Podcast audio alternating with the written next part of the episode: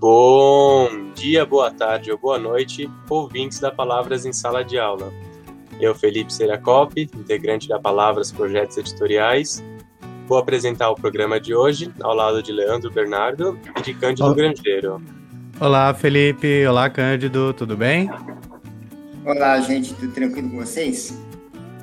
Bom, além dos dois, temos aqui também o autor Renato Cardoso, que é doutor em música pelo Instituto de Artes da Unesp e também autor da coleção Palavras de Linguagem e Suas Tecnologias, aprovado no PNLD 2021.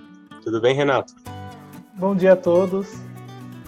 E hoje o nosso convidado da conversa é o Ivan Vilela, doutor em Psicologia Social pela USP, mestre e bacharel em Composição Musical pela Unicamp, músico, violeiro e professor na Escola de Comunicações e Artes da USP. Olá, Ivan, tudo bem? Salve! Um abraço a todos. É, para a gente começar aqui a nossa conversa, queria que você contasse para a gente um pouco como foi que a música entrou na sua vida, né? Como foi essa relação entre você e a música para você acabar expandindo até virar um, digamos, um especialista mesmo na área, né? Bom, eu, eu sou caçula de uma família mineira muito grande, 13 filhos. Então, quando eu nasci, já, já se ouvia muita música em casa. Haviam facções, havia facções lá de de, de, ouvintes. Tinha um irmão que só ouvia música clássica, a grande parte ligada à música da contracultura, né, música popular brasileira e música da contracultura estadunidense, e também um pessoal ligado ao rock. Então eu cresci um pouco nesse ambiente, né? E comecei a, a estudar, ainda criança, com 11 anos, comecei a estudar violão clássico, mas abandonei. Então logo aprendi a ler, ali larguei, e só com 16, 17 anos que eu fui voltar à música, né? Quando eu fazia eh, na época o colegial, né? Que é o ensino médio hoje, mas aí já compondo e, e participando de festivais, né? E desde então não larguei mais a música e nem ela de mim. Legal. E quando você entrou na, na graduação, na, no curso de música, e foi fazer a pesquisa sobre a cultura popular, a gente queria saber se você enfrentou algum tipo de barreira por conta de trabalhar a música popular ou em relação a algumas vezes a, a contraposição à música erudita. É, e essa, essa, questão da barreira, e se você viu uma, um avanço na pesquisa da cultura popular dos, de tempos para cá, alguma mudança de visão por parte da academia, especificamente.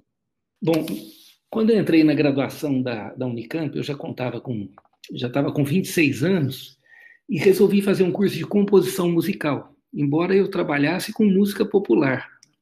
E foi o ano que começou o curso de música popular na Unicamp, que na época era muito voltado ao jazz. Né? Eles utilizavam, estavam muito presos a uma metodologia do Berklee College of Music, que é a maior escola de música de música popular dos Estados Unidos é, que existe, né? Inclusive tem filiais aqui na Europa também.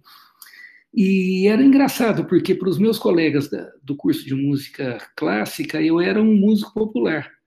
E para os meus colegas do, do, curso de música popular, eu era um músico quase que folclórico, porque eu estava ligado em pesquisas, eu já trabalhava com o Carlos Rodrigues Brandão, um antropólogo, muito ligado à área de educação também. Nós passamos 10 anos viajando junto aí, pesquisando festas de congados e folias em Minas Gerais e São Paulo.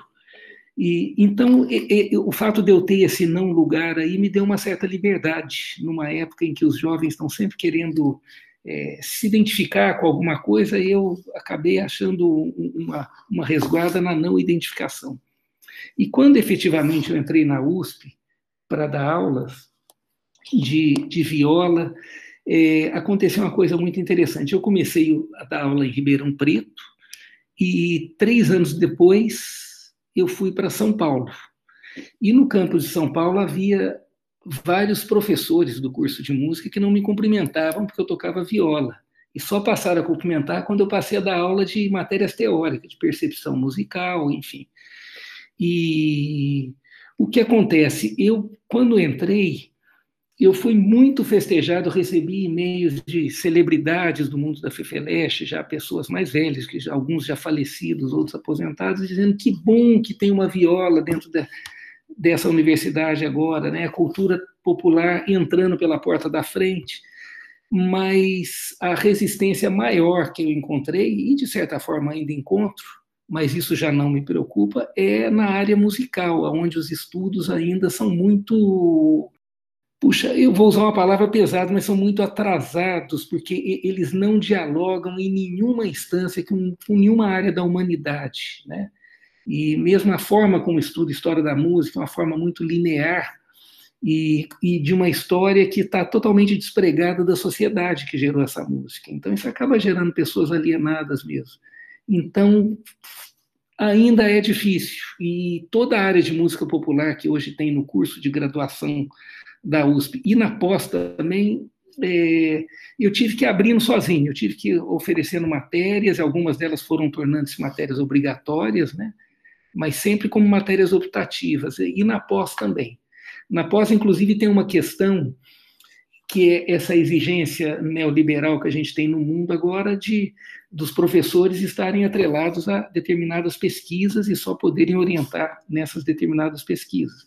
Que isso numa área de ciências duras favorece o, o funcionamento aí do mundo industrial e tudo mais, né? Com a produção de papers, que a gente tem uma obrigatoriedade também, e, na realidade, pra, no meu caso, fica difícil, porque sendo a única pessoa da área de música popular que orienta, se eu fechar numa área mais específica minha de pesquisa, que seria viola ou clube da esquina, deixaria muita gente de lado.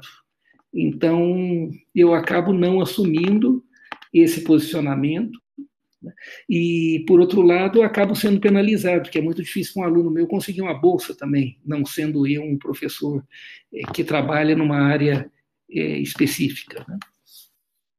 É, Ivan, desculpa, é, me chamou muito a atenção, porque eu sou da área de humanas, né, e para a gente essa questão da cultura popular é quase que basilar, né, para um segmento é, importante dentro das pesquisas de, é, de história, é, enfim, né, que tem toda uma historiografia aí que, que bebe dessas questões da cultura popular, né por onde a, a, própria história caminha, ou por onde as transformações acontecem, é, pauta-se muito pela questão da cultura popular. E, e, me chama um pouco a atenção quando, quando você diz que essa sua área se fecha um pouquinho para essa questão das humanidades. Por que, que acontece isso?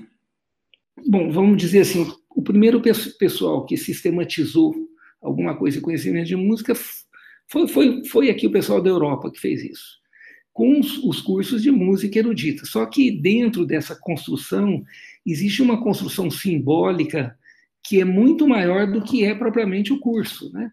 De, em termos de superioridade, de se auto-intitular grande música, enfim, é, tem, to, tem toda uma série de, de pequenas construções, né? e o fato é que a gente tem uma questão histórica que, quando a nossa cultura popular estava sendo gestada, nos séculos XVIII e XIX, a nossa elite estava de costas para o Brasil, tentando ser europeia. E ela não presenciando esse processo sócio-histórico que gerou essa cultura tão grande, ainda hoje ela olha para essa cultura e não a reconhece como sua. E a nítida sensação que a gente tem numa faculdade de música clássica é que é um pessoal totalmente descolado do Brasil, entende? Eles não estão a par do que acontece no Brasil do que acontece fora dos muros da universidade, em grande parte, eu não posso generalizar também esse posicionamento, mas em grande parte, né, um grande percentual dos professores, eles são absolutamente alienados à música brasileira. Né? E quando conhecem essa música, como é o caso de muitos músicos de orquestra, eles conhecem o lixo da música brasileira que é veiculado pelas grandes mídias. A ponto de eu ter uma aluna de terceiro ano um dia que virou para mim, uma violinista, e falou: Chico Buarque, eu acho que eu já ouvi esse nome em algum lugar. Gente, eh, eh, nós estamos falando do maior, em termos de, de conjunto de obra, a gente está falando do maior cantautor do, do século XX, entende? No mundo. Né? Você não tem ninguém com uma obra tão densa, que tenha tanto compromisso social, que dialogue tanto com a sociedade onde ela foi construída.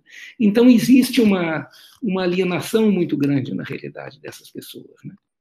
Tem essa questão da educação, que a gente está envolvido aqui na palavra, de uma certa maneira, com a educação básica. É, é, então, compreender essa música, fico assim, puxa, como que isso, fico pensando na educação musical dentro das escolas, né? Quer dizer, com uma visão, como que eles conseguem dialogar aquilo que as crianças escutam no dia a dia, na escola, é, em casa e etc., com essa música acadêmica, né?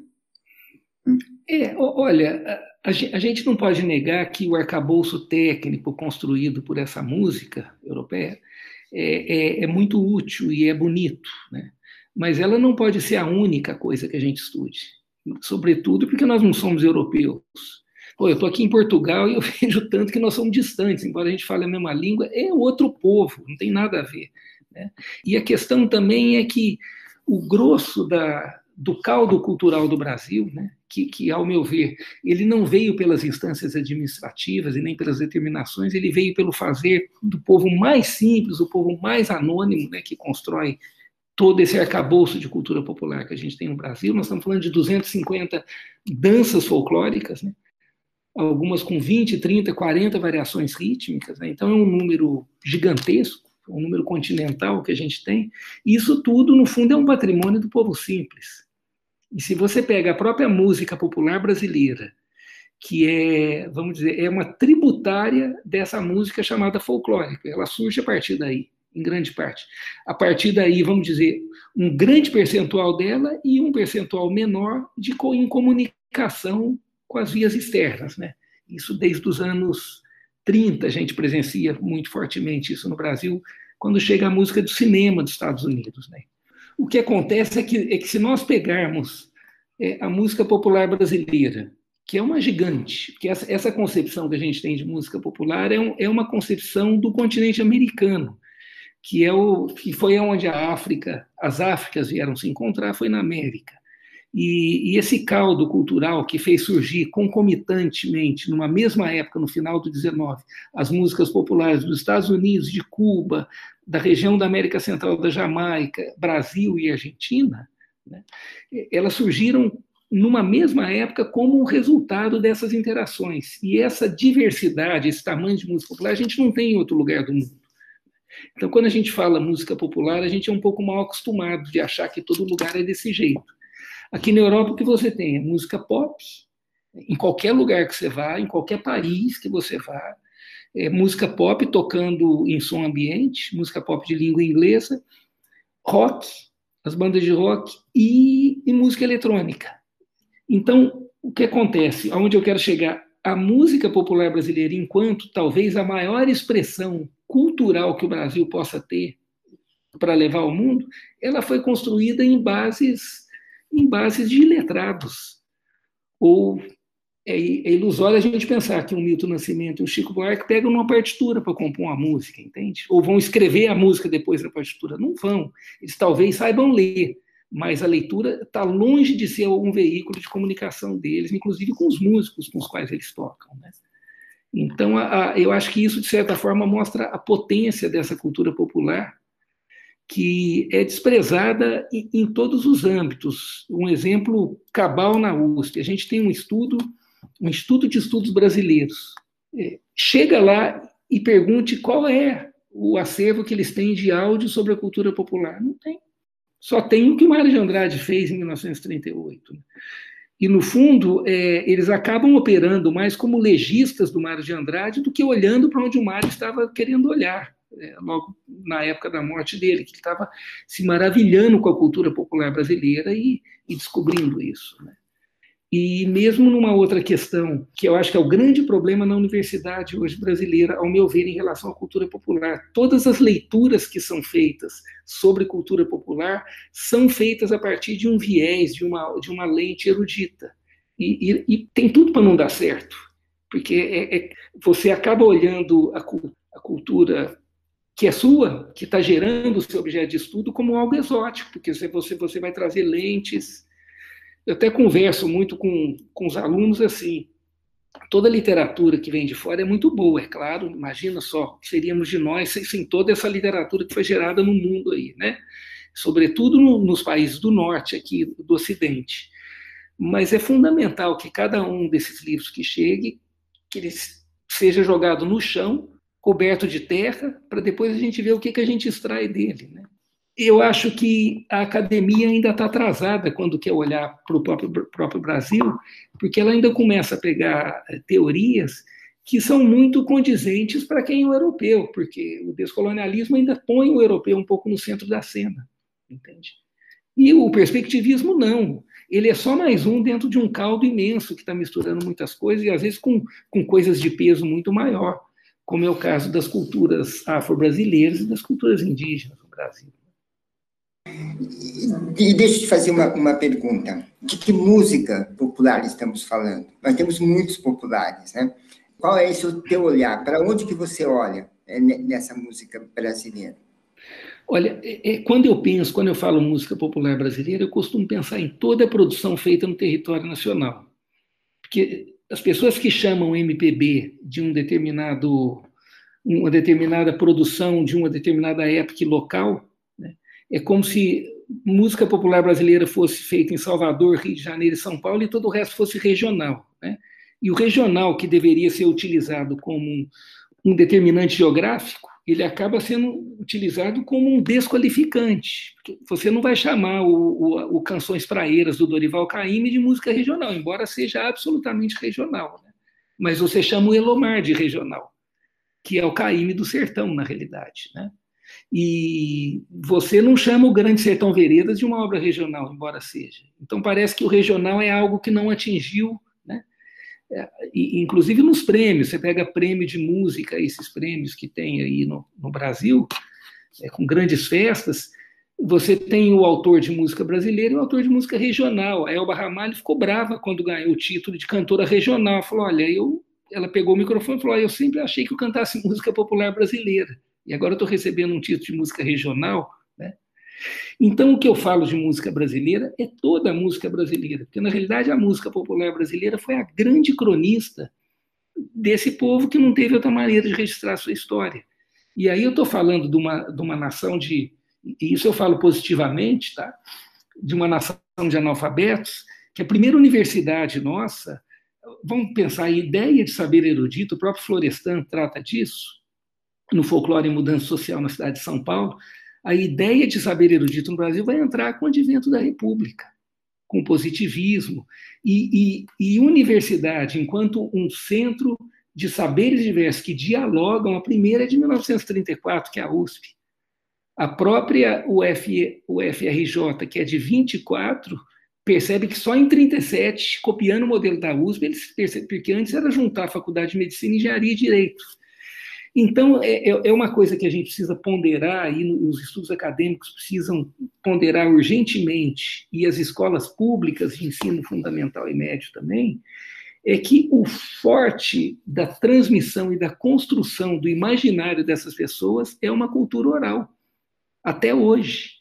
Porque, é, é olha, é, tem uma pesquisa interessante do na área de análise do discurso, foi um doutorado que virou um livro que ganhou até o Jabuti, que chama Abençoado e Danado do Samba, do Ricardo Azevedo, aonde ele vai, ele vai mostrar que 32% das músicas gravadas no Brasil são sambas. Né? E claro, tem toda a coisa do Estado hegemônico, Rádio Nacional, Getúlio Vargas, e tem, tem toda uma construção aí que faz sentido. Né? E tudo bem, está tudo certo até aí. E ele vai mostrar, ele acaba fazendo uma divisão a partir de um arcabouço teórico muito grande, ele de linguistas, antropólogos, ele vai fazer uma divisão do povo brasileiro em dois grupos, um que ele chama de hegemônico moderno escolarizado, do qual nós fazemos parte, e outro que ele chama de consciência popular. O consciência popular as pessoas aprendem mais pelos exemplos, pelas histórias, né? É, e tem certos valores. O, um valor importante para eles é o nós e o valor da mãe e dos mais velhos tem, tem, tem uma relevância. Já no hegemônico, é, o valor é dado a quem estudou mais, né? independente da pessoa ter vivido mais ou não. É, e o, o, o, valor simbólico é o eu, né? sempre. Então, ele vai mostrar que ele analisa, eu não, não vou lembrar, mas é perto de 800 letras de samba no Brasil, e vai mostrar que a grande parte dessas letras, mesmo tendo sido construídas, compostas por gente do grupo hegemônico, estão tratando de valores ligados ao, ao, ao, grupo da consciência popular. Então a gente vê aí a força que não tem essa cultura oral, inclusive no meio dos letrados, né? na hora que vão se expressar. Você falou sobre alienação, né, dos, enfim, do, sobre instituições. É, Falando um pouco sobre educação básica agora, né, com o novo ensino médio houve uma reorganização disciplinar, né, e as áreas de arte de música é, passaram a integrar uma grande área de linguagens e suas tecnologias, né, que inclui língua portuguesa, educação física, literatura. É, tudo isso tem com o objetivo de proporcionar uma educação mais integral dos estudantes. Pensando nessa formação integral, é, como você acha que o ensino prático da música pode ajudar os jovens a terem essa formação mais ativa, né? estar mais ativo no seu processo de aprendizagem e a se tornarem adultos capazes de analisar o seu redor e se expressar? Olha, Renato, é, a questão é o seguinte: essas, esses jovens, na medida em que eles percebem que a história do povo brasileiro e não a história dos heróis, né, que, que foi narrada nos livros, mas a história do povo. Ela está todinha narrada na música popular, é, tem acesso a ela, a essa escuta. E, sobretudo com uma contextualização histórica, e, e, eles já vão perceber um outro valor. Então, na medida em que você mostra a história da música popular brasileira, que no fundo é a história do povo brasileiro, para essas pessoas, elas começam a achar identificação. E independente dessa música estar fixada ou não no, no mercado, ela continua sendo cronista. Você pega o funk, se você quer entender a realidade das, das comunidades no Rio, você tem que ouvir funk, enfim, você vai entender muito dessa realidade. Se você, eu, eu acho que em São Paulo, talvez a maior cronista que tenha hoje, é, enquanto expressão de música, é o rap, né? que está falando coisas que o tempo inteiro a mídia quer esconder, né? A, a elite quer esconder, né? não, não se mostra isso em jornais. Quando morre um menino de classe média num restaurante por um tiro perdido, é capa de revista, é tudo. Agora, quantos jovens não morrem na periferia? Né? Então, essa música está falando. Então, acho que é, o, o, caminho é muito simples: é dar acesso a essas crianças para que eles conheçam a música brasileira e que ela seja contextualizada. Né? E se você pensar que grande parte da população do Brasil estuda em escolas públicas, eu, imagino que, que, seja esse dado mesmo, né? Se eu estiver enganado, vocês, por favor, me corrijam, né? E são pessoas de, vamos pensar, de classe média, média para baixo, né? Essa música diz muito mais para eles do que qualquer outra coisa, né? E eles vão perceber, de repente, que a crônica do, do Geraldo Pereira, do Wilson Batista e do, do Ataúfo, nos anos 1930, sobre as insurgentes favelas, as comunidades do Rio de Janeiro, que eles estão contando do cotidiano dele, tem muito a ver com a crônica hoje do rap, né, que é muito parecido, que tem muito a ver com a crônica da música caipira, quando esses migrantes foram para São Paulo e também continuaram narrando e perpetuaram e fizeram a sua história ser conhecida a partir da música, né? Porque senão seriam seriam uma, mais um grupo de esquecidos aí, né, dentro dessa grande massa do Brasil que é esquecido o tempo inteiro ao longo da história. Né? Então eu creio que levar a música popular é fundamental, porque essa música, a grande característica dela, e ninguém me tira isso da cabeça, eu estou cada vez mais convicto disso na medida que eu ouço e estudo, ela é a grande cronista do povo brasileiro. Eu queria que até complementar aqui o sua fala, Ivan.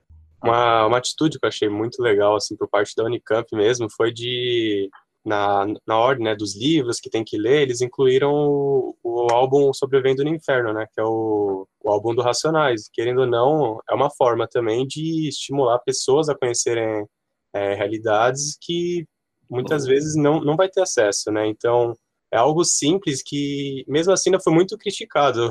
vi gente falando que era absurdo porque incentivava a violência, mas acho que faltou um pouco também de de leitura de, de mundo, assim, para conseguir entender melhor, né?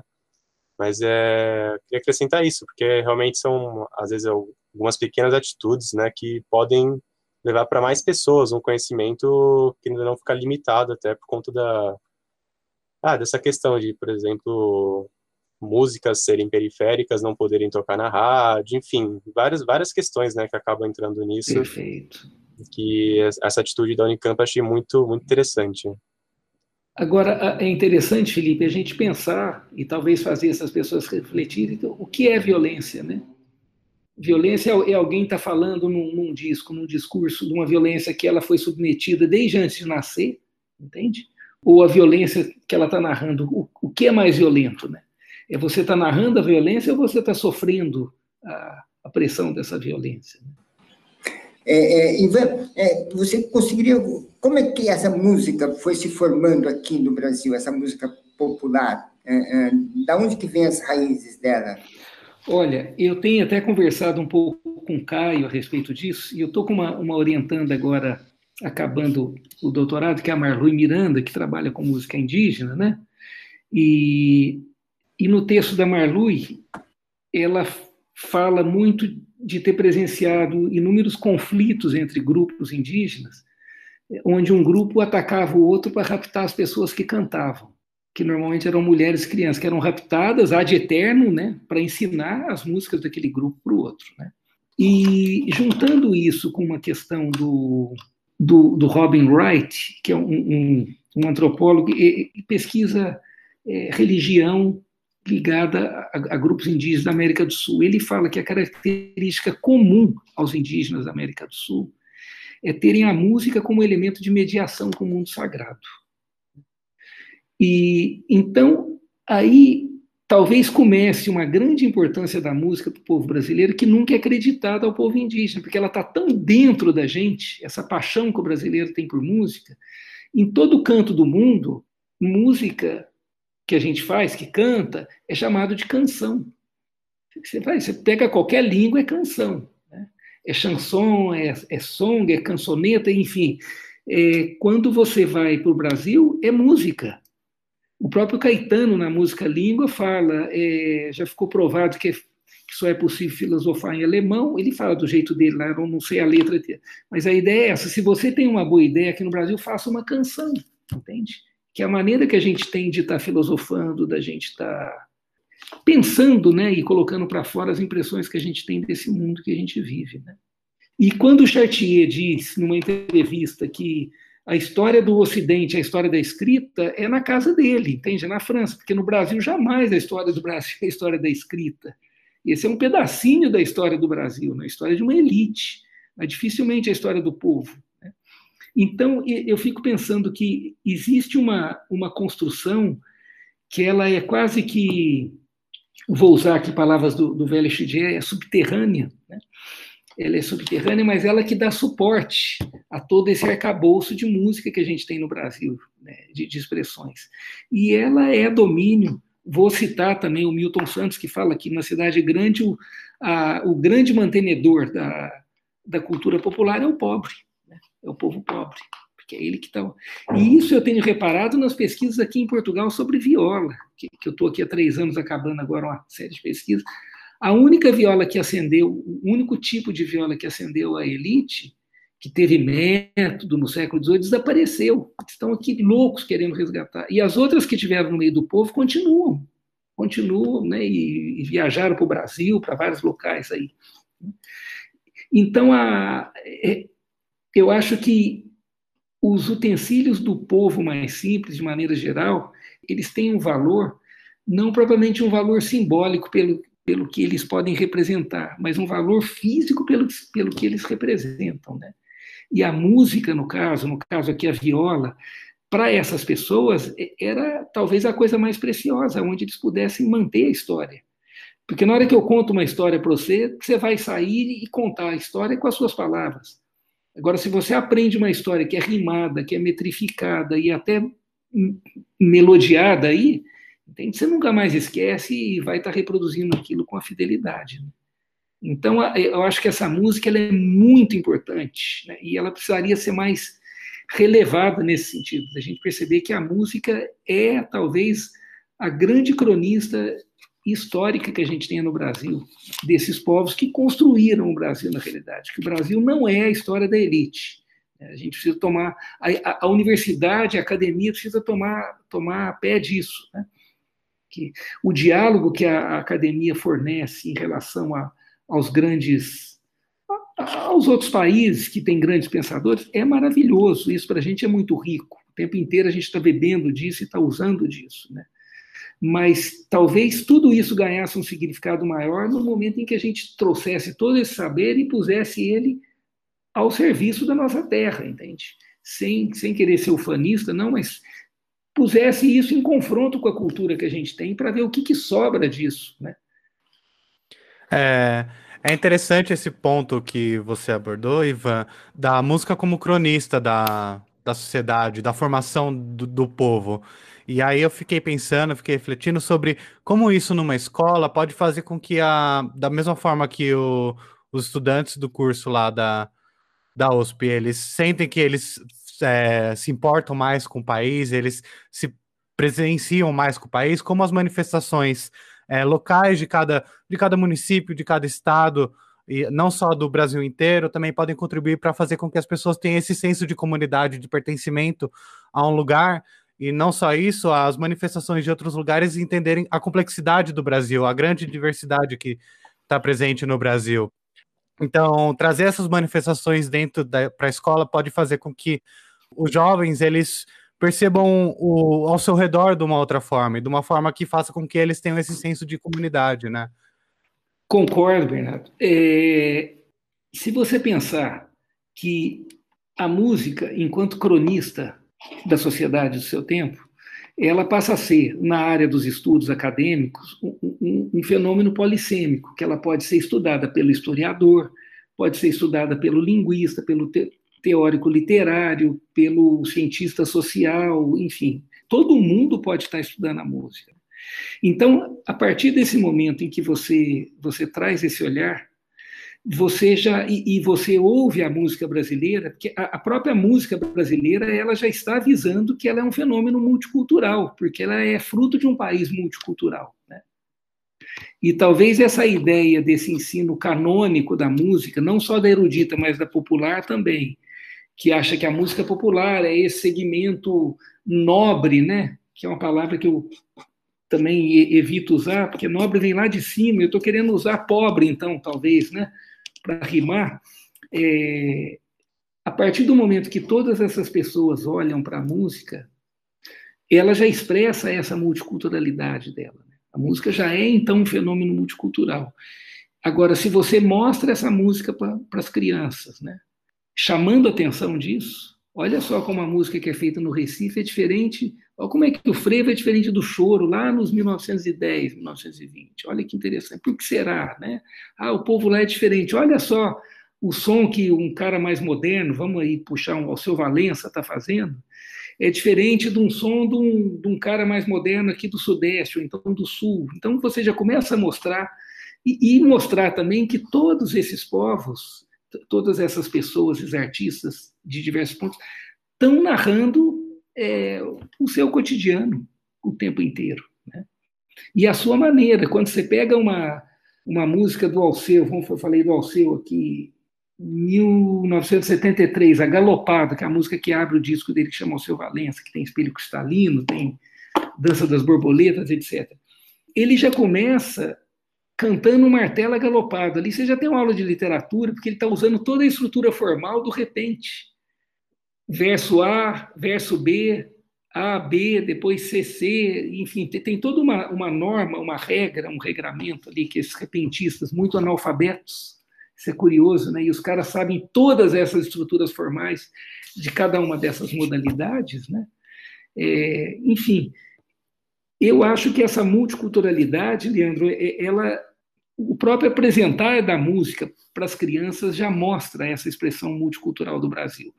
E o, o, problema é que a gente aprende música, a gente aprendeu errado com a música clássica isso, e a gente ensina errado no Brasil, é, de que é uma música onde existe uma escala de valores, e na realidade não existe.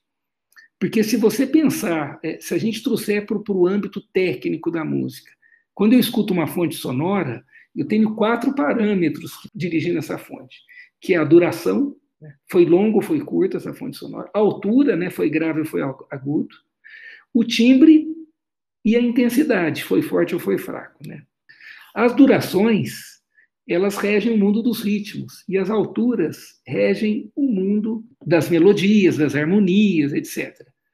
Agora, como a música europeia o que ela desenvolveu em termos do parâmetro das alturas, ela não desenvolveu no parâmetro das durações, vamos dizer assim, que talvez isso seja um atributo mais de músicas da África, estou né? tentando ser um pouco grosseiro na comparação, só para ter uma ideia, objetivou-se tratar a música sofisticada por uma música que tem muitos acordes. Então a música caipira é simples, ela só tem três acordes. Poxa, mas se você olhar da, a perspectiva rítmica, eu mapeei 16 ritmos diferentes da música caipira. Você não tem nenhum segmento na música popular com tantos ritmos distintos dialogando. Mas ela é tratada como simples, porque música sofisticada é, é sempre atribuída aos acordes. Agora, se você tem quatro parâmetros, que você precisa dos quatro para determinar uma fonte sonora, por que, que você utiliza só um? Existe aí uma dominação simbólica também de quem já veio fazendo isso, que é a música europeia, que é uma música que trabalhou muito bem a questão das alturas, né? mas não propriamente na mesma intensidade os timbres. Tanto é que eles elegeram alguns timbres que são os timbres clássicos né, de uma orquestra e pronto. Né? Você não pode sair disso. Ou você não entra numa escola de música erudita para estudar outro instrumento que não seja um desses. Né? E aí você já começa a ver uma outra escala de valor. Enfim, é uma construção simbólica tão perniciosa é, é, uma das coisas que, que distingue, eu estou lendo até duas teses, duas dissertações sobre isso, o sufixo ero do sufixo ista. Né?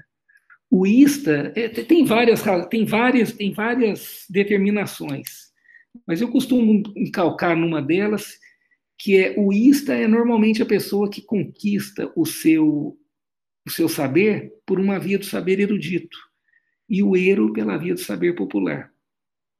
Então, todos os músicos da orquestra são ista. Pode pegar qualquer instrumento e pensar na profissão do cara que toca. Desde a percussão até o flautista, entende? É tudo ista. Né? É, o sanfoneiro, se for por orquestra, vai virar acordeonista, certamente. Né?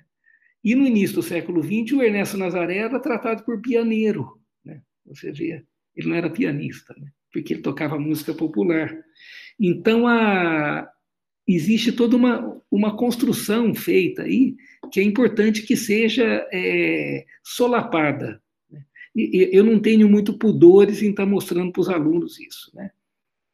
Por exemplo, eu fui agora dar uma aula, eu pego uma turma no terceiro ano, e é uma turma de percepção musical, aonde eles chegam lendo tudo. Você põe a partitura na frente, eles cantam. Né? São máquinas para ler. Mas na hora que eu ponho uma melodia do Atirei o Pau no Gato, numa gravação, e fala: olha, é tal tom, escreve a partitura, eles não conseguem. Porque o processo cognitivo que trabalha a visão para a execução é diferente do processo cognitivo que trabalha a audição para a execução. Agora, a música entra por onde? Ela entra pelos olhos ou entra pelo ouvido? E por que, então, essa hipervaloração da visão? Porque a visão determina um, um, um, valor simbólico importante, é erudito, entende? Ele sabe ler, é alfabetizado, né? Então é, é muito importante a gente estar atento. Um aluno então chegou para mim e falou assim: Ah, eu sempre ponho uma música básica ali, que é o Crave Canela do Milton, né? Que é uma música que dá muito pano para manga. Ela é um congado em três, né? E morena que temperou, cigana que temperou, o cheiro do cravo, tá, tá em três. Isso foi chamado, quando surgiu, de samba em três, mas como samba? Você vê a visão etnocêntrica, ah, música de negro tem que ser samba, entende? Não, isso é congado, isso é mineiro, é cultura banto-mineiro, não tem nada a ver com a cultura carioca, né? E aí eu coloquei e uma menina falou, ah, eu não consigo escrever, é sempre assim, todo ano tem isso, porque o Milton canta desafinado, eu falei, ah, ele canta desafinado. Entendi. E por que, que você acha que ele canta desafinado? Eu tenho que ir com muito jeito, né? Não posso. O tempo todo a abordagem minha com os alunos é carinhosa. E abordagem numa palestra é iconoclasta, é para dar pancada mesmo. Mas na aula, não. Na aula é sempre a abordagem é carinhosa, né? de acolhimento. Porque senão você espanta o saber dali. Né? Eu falei, mas por, por que, que você acha que é desafinado? Ah, porque eu tenho ouvido absoluto. Né? Aí eu falei, bom, mas é, além de você é violinista, além de afinar o seu dedo na corda, para que, que serve o seu ouvido absoluto? Você consegue entender harmonia com o seu ouvido absoluto? Ela falou, não. Eu falei, quando você escuta um dó mi sol, você pensa em dó mi sol ou pensa em dó maior? Né? Ela, ah, eu penso em dó mi sol, eu penso em nota. Eu falei, pois é, é talvez isso que você acha que seja um grande trunfo da sua vida pode estar sendo um grilhão. E se você pegar a música, a música é uma matéria fluida, que nem água. Né? E são as culturas que dividem em pedaços, que a gente chama de nota. A gente divide em 12 notas, os indianos dividem em 22. E tem povos da África que dividem em 37 partes. 37 notas, uma escala aqui de dó a dó, nossa, eles põem 37 notas aí dentro disso, né? Então eu explico para ela, falei, cada, cada cultura, é, a, paleta de, a, a paleta de som do, da, da humanidade é muito grande, e cada cultura pega um pedacinho dessa paleta, né? Então você tem que ver, você está usando uma paleta europeia num país que não é europeu, que é o Brasil. Né? Então a gente estuda, eu estou com um aluno estudando banda de pífanos, né? Então uma parte lá dos irmãos Aniceto e uma da parte do, uma das partes do estudo dele é fazer uma análise mesmo em, em, em analisador de frequência, tudo, para ver essas notas do pífano. E o pífano a gente trabalha com o conceito hoje de terça neutra, não é maior nem menor. E os caras fazem todas as flautas de bambuzinho furadinho com a mesma afinação.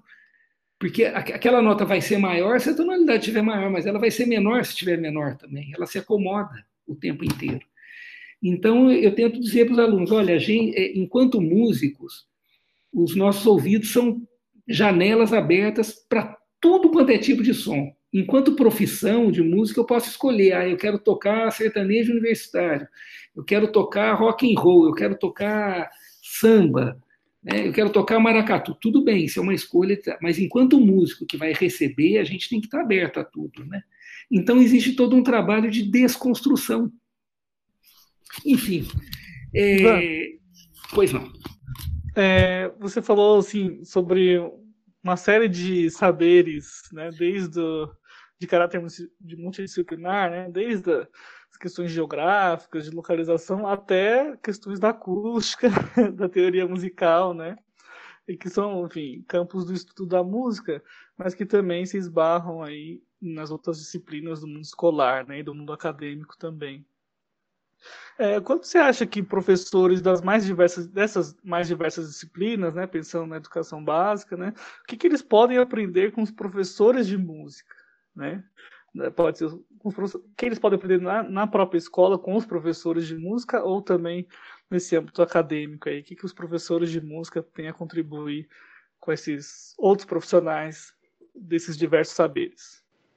Olha, é, de várias maneiras. Eu acho que a primeira pode ser essa de estar tá, de tá entendendo a música como um grande veículo transmissor de história, de valores, né? de comportamentos de época, né? de, de períodos, enfim, você pode transmitir muita coisa. E outra é essa prática, porque o músico para tocar junto, eu costumo falar para os alunos, ó, tocar junto, 65% é escutar, né? e 35% é tocar. Então, você tem que estar tá escutando, né? E hoje em dia a gente está vivendo uma época que cada vez mais as pessoas não escutam. Né? Todo mundo tem as suas certezas, baixa a cabeça e, e vai embora com elas. Né? E se você pensar que no mundo da tradição oral, a única maneira que a pessoa tem que de aprender é observando ou então ouvindo, então o tempo da escuta tem um outro valor.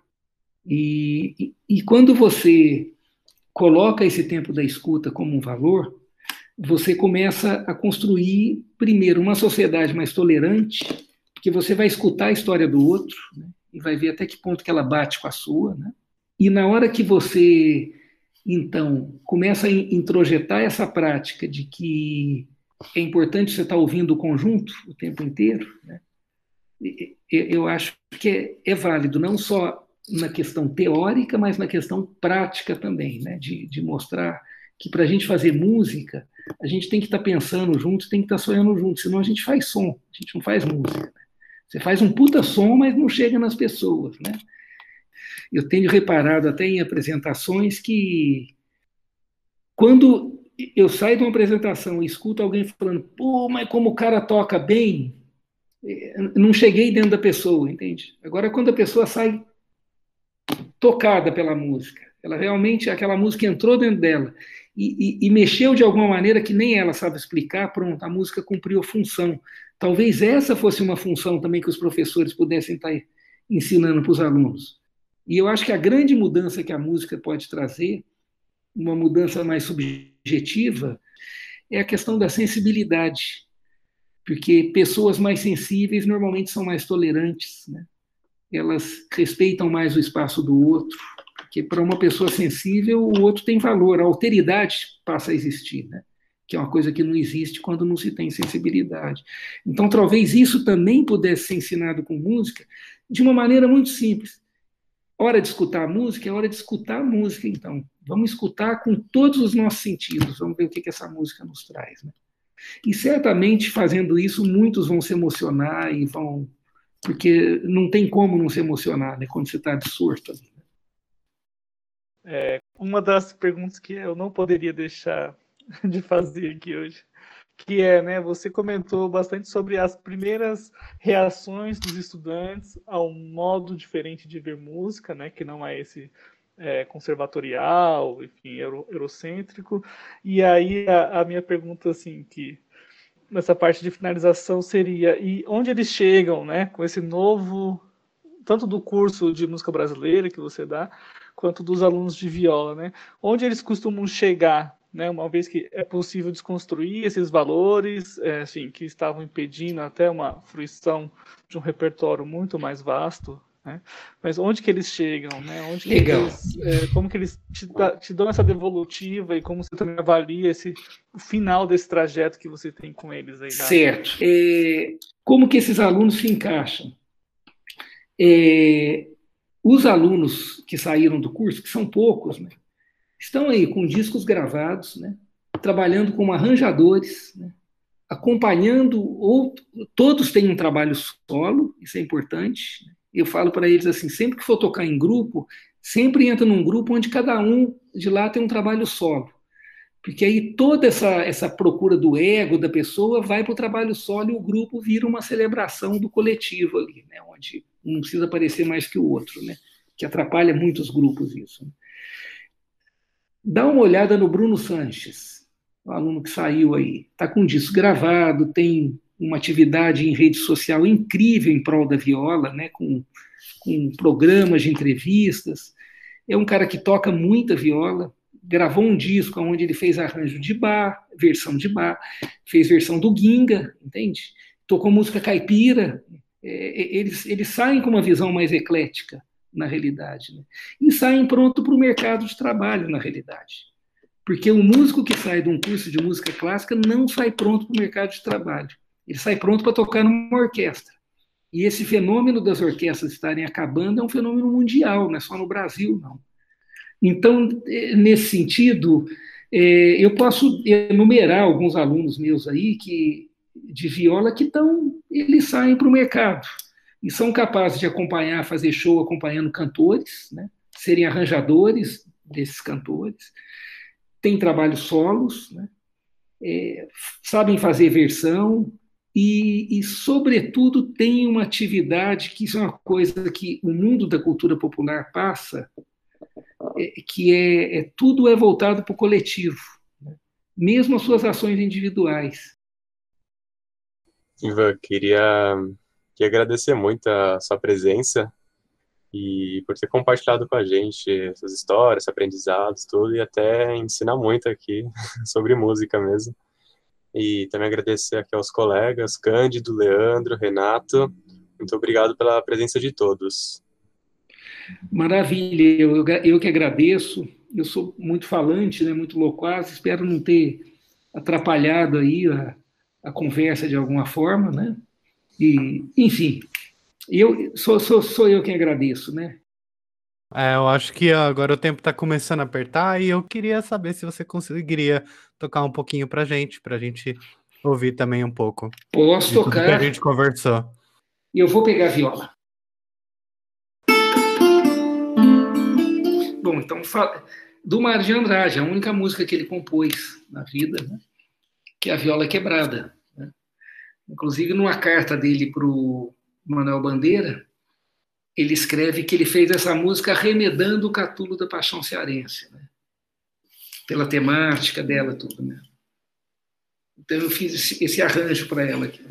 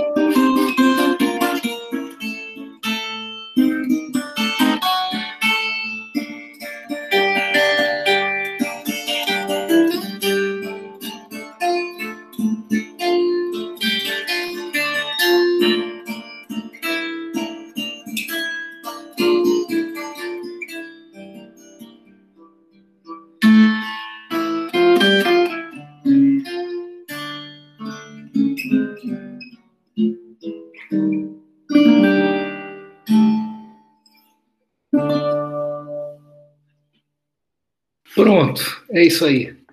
Parafraseando Vila Lobos um pouquinho, né? Lindo, lindo. Muito bom. Lindo, né? Maravilha, obrigado Hum. mesmo. Bem, convidamos vocês para acessarem o nosso site, que é palavraseducacau.com.br. Assim vocês podem acompanhar as novidades da editora e os novos lançamentos que estão por vir. Não se esqueçam também que os nossos podcasts estão disponíveis no YouTube, no Spotify e no SoundCloud. Eu sou Felipe Seracop e nos encontramos no próximo episódio do Palavras em Sala de Aula. Até mais!